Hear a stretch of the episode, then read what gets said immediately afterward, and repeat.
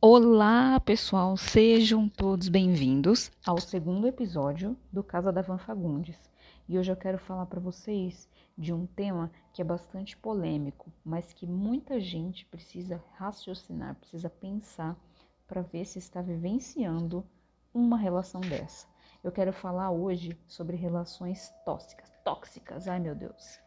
Muita gente não sabe, mas relações tóxicas não são apenas namoros, tá, gente? Nem namoro, nem casamento, mas também relações de amizade, relações familiares, qualquer tipo de relação que te põe para baixo, que não te deixa bem, é uma relação tóxica. Eu vou contar de um caso que aconteceu comigo. Eu já tive é, relações tóxicas, tanto amorosas quanto de amizade. A de amizade eu vou fazer um outro podcast falando só sobre isso sobre amizade, sobre decepções com amizade, que eu já tive bastantes, uma que até me tocou bastante. Mas esse é um tema para um próximo podcast. Eu vou falar para um próximo episódio desse podcast. O que eu vou falar agora é de um relacionamento tóxico que eu tive e que eu vivenciei durante um ano, mas que mudou muito a minha vida. E eu posso dizer para vocês com toda certeza que mudou a minha vida para melhor, porque eu pude enxergar a vida de uma outra forma. Mas lá naquela época, em 2000 e bolinha, quando aconteceu, eu não via dessa forma. Foi em meados de 2010 em que eu o conheci. Na verdade, já o conhecia desde a infância, mas eu fui conhecê-lo mesmo é, em 2010.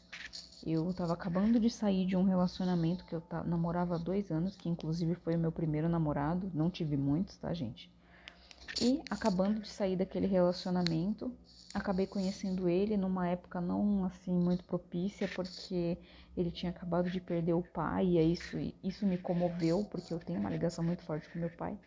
Então acho que isso me, me levou a me aproximar dele. Nós éramos de estados diferentes, né? Eu de São Paulo, ele de Minas. E nós começamos a então nos comunicar. Na época era MSN ainda, e passávamos horas no MSN e aí mensagem de texto para vocês verem como era antigo, não é WhatsApp ainda. E a gente começou a se comunicar e eu acabei terminando. Ai, desculpa, gente, mas esse assunto me dá sono. Eu acabei terminando com meu ex na época que já não tava aquele relacionamento lá, essas coisas, para poder ficar com o dito cujo. Começamos esse relacionamento e assim, Todo mundo diz que quando o pai e a mãe da gente não gosta da pessoa, tanto faz um namorado quanto um amigo, a gente precisa escutar, né? Só que a gente não escuta não, a gente quer bater a cabeça, quer fazer dar errado para depois escutar o nosso pai e nossa mãe falando: "Olha só, eu te avisei, foi o que aconteceu comigo". Eu fiquei assim, é, como posso dizer, desnorteada. Eu queria viver aquilo, tal. Foi como se fosse meu grito de liberdade, porque eu sempre fui uma pessoa muito fechada. Eu não era uma pessoa de muitos amigos, eu nunca tive muitos amigos, eu nunca fui de sair e eu sempre fui muito fechada na minha família e também meu pai e minha mãe, eles eram bem rigorosos, eu não podia sair. Então, quando eu comecei a namorar com essa pessoa, para mim foi um grito de liberdade. Eu queria viver tudo aquilo que eu não tinha vivido tipo em 20 anos, em meses. E foi o que aconteceu. Eu saí do meu emprego, pedi demissão, tranquei minha faculdade, que na época eu tinha começado faculdade de marketing, para poder viajar e viver essa loucura. E eu fui com a cara e com a coragem. Gente, é, aquilo não, eu não sei nem explicar o que que era. É, é tipo aquela música, não era amor, era cilada. Realmente, não era amor, era cilada. Mas eu tava tão cega e eu não sei se era por esse, essa liberdade que eu queria viver, que eu não queria enxergar as coisas. Então, assim, eu fui traída? Fui, bastante. Nossa, perdi as contas de quantas vezes isso aconteceu. É, fui decepcionada? Também fui, bastante. É, eu sempre queria acreditar que essa pessoa ia mudar e então eu acabava engolindo bastante coisas. E assim, coisas que hoje eu olho e penso, gente, como eu pude me dar, né? Como eu pude me deixar é, passar por isso, deixar tudo isso acontecer, porque eu fui muito humilhada, eu fui muito traída de todas as formas, traída minha confiança, me, enfim, de várias formas. E isso mexeu muito comigo, né, na época. Eu lembro que eu sempre aceitava, eu sempre dava uma segunda chance, achando que ia mudar, que ia passar, que tudo ia melhorar e que a gente ia ser feliz depois lá para frente, que íamos casar, que íamos ter filhos, enfim. Eu sei que isso durou um ano, entre idas e vindas, entre chifres e voltas, e entre eu ir daqui de São Paulo para Minas. Foram várias idas e vindas. Foi muito dinheiro gasto em tudo isso. Eu queimei todo o dinheiro que eu tinha pego quando eu saí da empresa, é, torrando em viagens e saídas, etc. Até que um belo dia, e eu posso dizer com, com exatidão que foi a melhor coisa que aconteceu na minha vida, é, eu recebi um não, né? Não fui eu que, que acabei com essa relação ele terminou comigo e eu no dia queria morrer porque não queria aceitar de jeito nenhum, não queria que ele me deixasse. Mas olha, aquilo foi a melhor decisão que ele tomou por nós. Talvez eu fosse ter essa, essa decisão depois, talvez eu fosse enxergar e fosse terminar com ele. Mas não foi isso que aconteceu. E na época eu, eu chorei muito, eu não queria aceitar, e foi aquilo, foi muito difícil, foi muito doído. E eu acho que o que mais doeu foi que eu ter que ouvir essas coisas do meu pai, por exemplo, da minha mãe, que tinham me avisado e tal, porque você já vem com aquela bagagem de ter terminado com a pessoa, de ter passado por tudo aquilo, por ter sido traído, humilhado, etc, etc, e você ainda tem que escutar das pessoas que te avisou que aquilo ia acontecer. Então, para mim foi muito sofrido. É, passado isso, esse término, né, que foi a gente com um período de um ano mais ou menos nesse vai e volta quando a gente terminou, eu resolvi voltar para São Paulo, porque eu já estava morando lá em Minas. E aí voltei para São Paulo. E eu tive um período bem assim de luto mesmo, sabe? Porque eu tenho isso de ter o meu luto. Tanto faz com uma decepção amorosa ou amizade ou qualquer coisa, eu preciso vivenciar aquele luto. Então eu preciso tirar o meu período ali para poder sofrer, para poder chorar.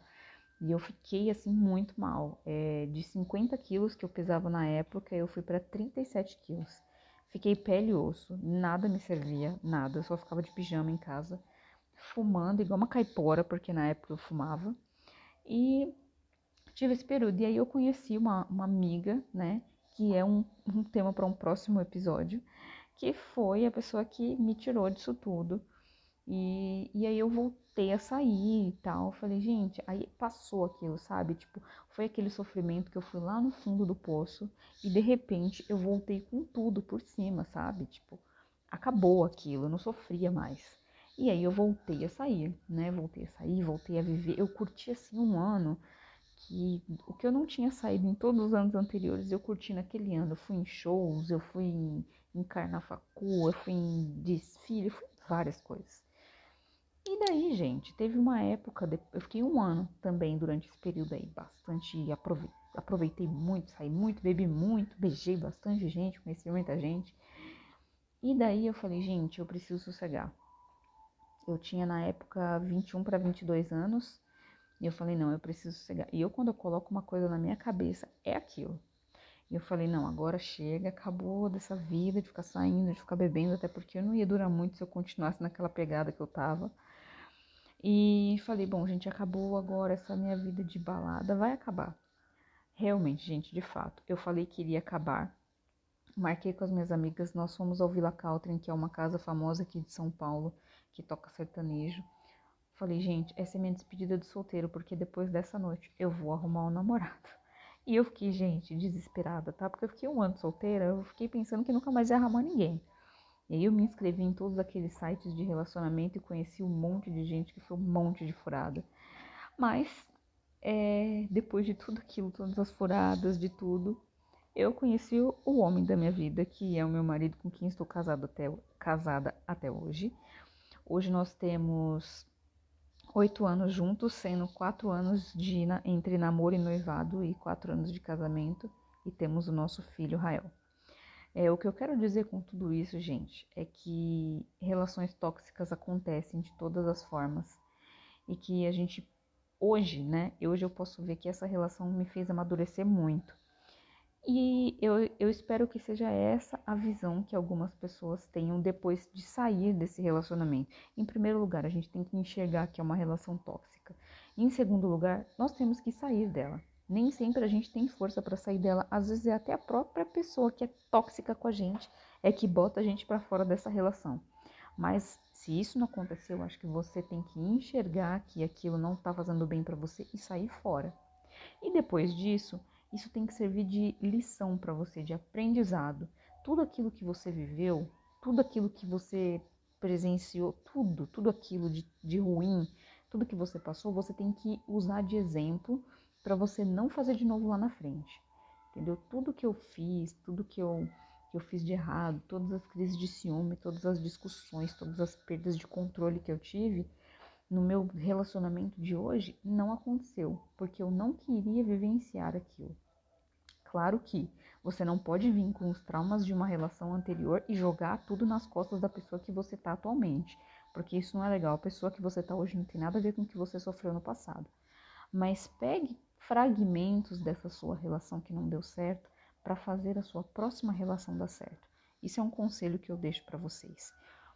E é isso, gente. Eu quis contar para vocês um pouquinho da minha história, que é esse relacionamento tóxico que eu tive. Se você já teve um, se você saiu dele, não fique só pensando nas coisas ruins, tá? Veja tudo como aprendizado. Se você está numa relação tóxica e deseja sair, corre. Corre que ainda dá tempo. Repense tudo, veja se vale a pena ou não. A maioria das vezes não vale a pena. E sai fora, gente. Sai fora porque não vale a pena. Geralmente, essas relações não têm futuro. Então corre, vai embora, termina, cada um para o seu lado, cada um vai viver sua vida entendeu? Vamos fazer um tratamento. Às vezes você precisa passar por uma terapia, também foi o meu caso. Muito tempo depois eu fiz terapia. Então façam uma terapia, mas não fica numa relação que não vai te dar futuro. Não fica perdendo sua vida em algo que não vai te dar futuro. Às vezes a pessoa que, que é a pessoa da sua vida, que quer construir uma vida com alguém, tá ali te esperando e você tá preso numa relação que não vai para frente. Então saia dessa sabe? Se desamarre, sabe? Solte as, as trancas, as algemas e saia disso e vai viver uma coisa que realmente vale a pena. Então é isso, pessoal. Ficamos aqui por aqui. Esse é o segundo episódio. Espero que vocês tenham gostado desse episódio, dessa historinha. Vão ter muitas outras mais histórias e vivências da minha vida e coisas que eu acho que pode ajudar vocês, conselhos que podem ajudar vocês. Então, um grande beijo e até o próximo episódio do Casa da Van Fagundes. Até lá!